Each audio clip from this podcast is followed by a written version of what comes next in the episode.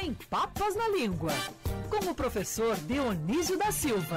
Oferecimento da editora Almedina, com os livros de Dionísio da Silva nas principais livrarias ou em www.almedina.com.br. Grande professor Dionísio da Silva, bom dia para você. Bom dia, meu querido alemão Rodolfo Schneider. Bom dia, Agatha. Bom dia. Bom dia, Pinho. Bom dia. É, quem mais está aí? Pedro Tavares, nosso WhatsApp. Opa. Pedro Tavares. Ah, o WhatsApp é importantíssimo, hein? Certeza, professor. Sempre, professor. Sempre de E olho. você também, sempre muito atual, sempre buscando na sua pauta coisas que estejam em voga, que estejam em discussão. E você, corretamente, com o mundo enlutado com o que está acontecendo com essa guerra na Ucrânia, com mortes, ataques, mísseis e ainda sem ah, qualquer definição. Há uma reunião marcada para agora de manhã, deve começar em alguns instantes entre Ucrânia e Rússia, para quem sabe, talvez um cessar-fogo. Você traz para a gente o significado hoje das palavras guerra e bélico também, além de uma frase que a gente fala daqui a pouquinho, professor. Vamos começar por guerra? Vamos, está acontecendo, assim como acontece a coisa feia da guerra, Rodolfo, acontece também coisa linda, né? Acontecem coisas lindas. Agora de manhã eu acabei de assinar eh, a, a nota que a Academia das Ciências de Lisboa está tornando pública eh, em solidariedade aos ucranianos eh, e denunciando a invasão russa e, sobretudo, uma solidariedade aos membros da Academia das Ciências da Ucrânia. Sabe que o Brasil tem muito ucraniano, né? Tem em Santa Catarina também, em São Paulo, tem por aqui, mas tem sobretudo Paraná. no Paraná, não é? Exatamente, Paraná. Tem uma E comunidade lá tem um memorial, Rodolfo, no, em Curitiba, o memorial ucraniano, né, que dá para ver. É mais fácil, sobretudo os estudantes, entenderem melhor quando veem as coisas, não é? Uhum, sem Mas, enfim. Rodolfo, vamos à pauta. A palavra guerra, ela nasceu de uma onomatopeia. Ah, é um grito dos antigos germânicos, né, que precederam os alemães, e que dizia mais ou menos, e ficou verra, né, e depois no português ficou guerra. E no alemão, desde o antigo germânico e no alemão virem, é briga, não é?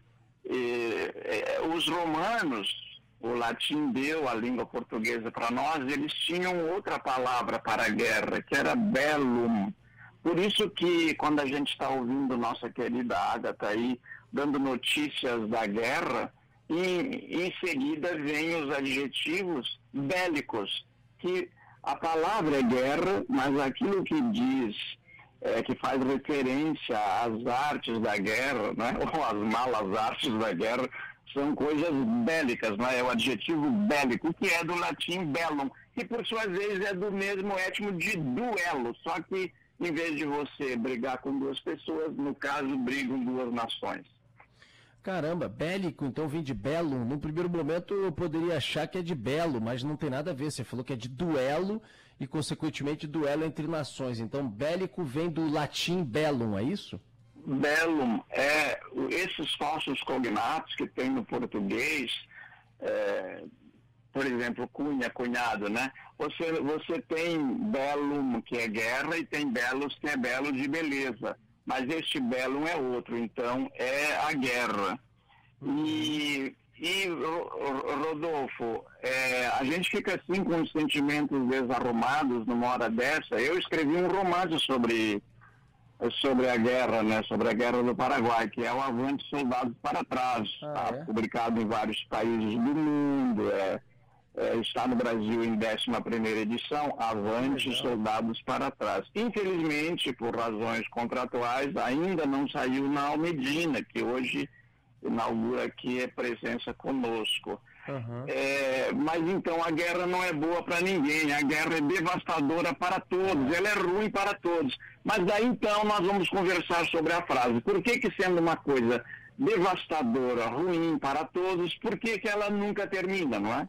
Exatamente, professor. E aí tem a tua frase que usa, inclusive, essa frase, se eu não estou errado, no latim, usa já uma palavra que você agora há pouco colocou. Si vis passem para bellum. Se queres a paz, te prepara para a guerra, professor. De onde vem essa expressão, quando surgiu e por que também? Bom, então vamos lá. É meu dever como professor começar pelo mais simples.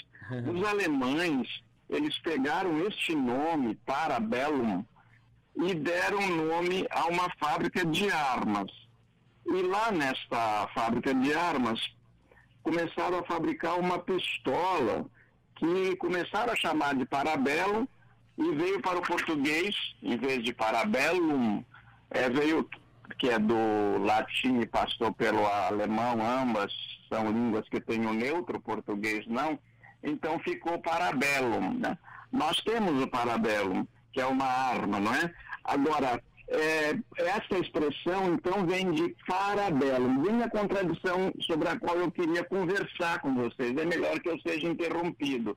Hum. Parabellum são duas palavras no latim. Para, em latim, quer dizer prepara.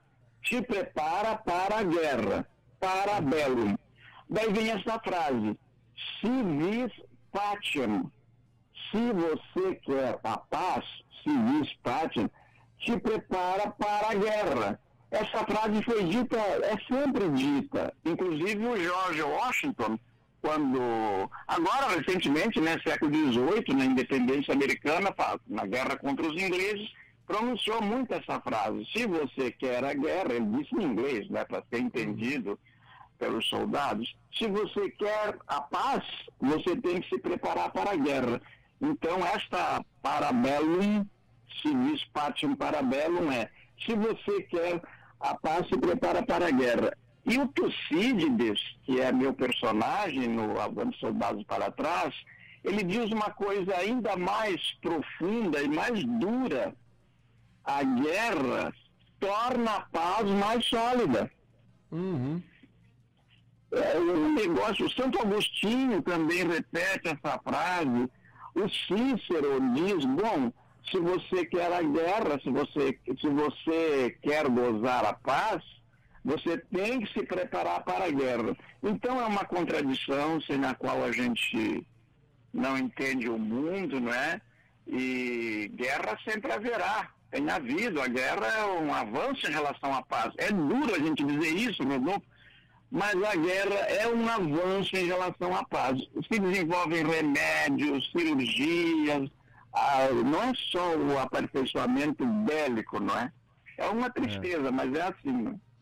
É uma tristeza, né? É uma tristeza que, obviamente, a gente até, dependendo, né, gostaria de até abrir mão, né, professor, desses avanços é, em nome ah, da claro. paz. E que os avanços Lógico. fossem conquistados através de estudos científicos, né, através de outras descobertas, ainda mais hoje com a forma que a gente tem, inclusive dentro de laboratório, veja a vacina tão rápida que veio da Covid, para a gente poder avançar em diversos aspectos. O que o professor Dionísio está falando com toda razão é que nessas circunstâncias, pela urgência, pelo imediatismo, pelo desespero, pela forma, às vezes, de você tentar com que você tenha a mão solucionar, você começa ali também a criar né, soluções que depois acabam ficando meio que como um legado de uma coisa muito ruim, que é uma guerra, mas como um legado que fica para a sociedade de uma maneira geral, né, professor?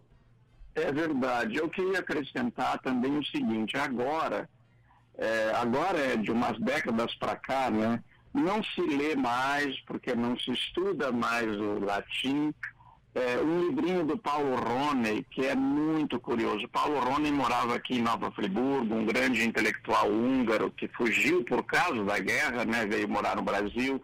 O Brasil tem uma tradição de acolher refugiados, inclusive está agora acolhendo os refugiados ucranianos. Então ele escreveu um livrinho muito lido até os anos 2000 e poucos, é, chamado Não Perca o Seu Latim e como é que ele chegou, Rodolfo, a se interessar por latim?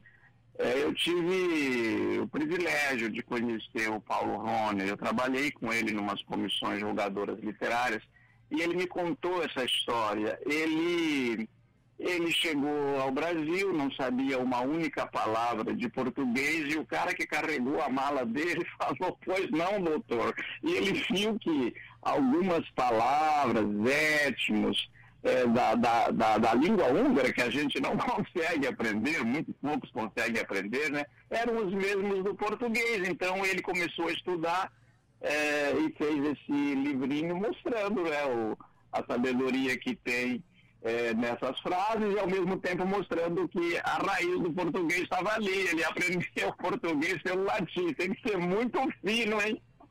É demais, professor, hein? Meu Deus do céu, professor. É outro patamar, né? Muito é outro fino. patamar.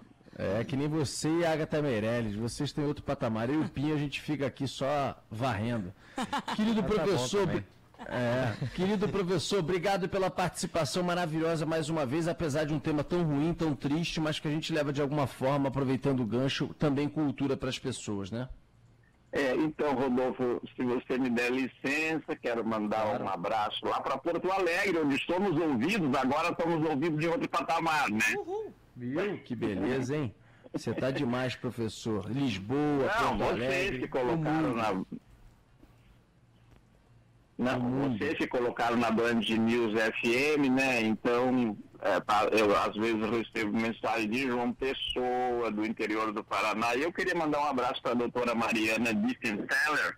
Eles estiveram aqui no Brasil e por causa desses contatos nos convidaram para a gente se encontrar, a gente jantou juntos aqui, a Michelle, minha mulher e eu, e eles e os dois filhos, ela é casada com um músico, enfim, tudo tem uma história, né? E nós é. fomos lá conversar um pouquinho ao redor da, de pratos e copos e falamos naturalmente sobre o meu trabalho na Band. Já são, já são 11 anos, né, Rodolfo? Poxa, professor, 11 anos, hein?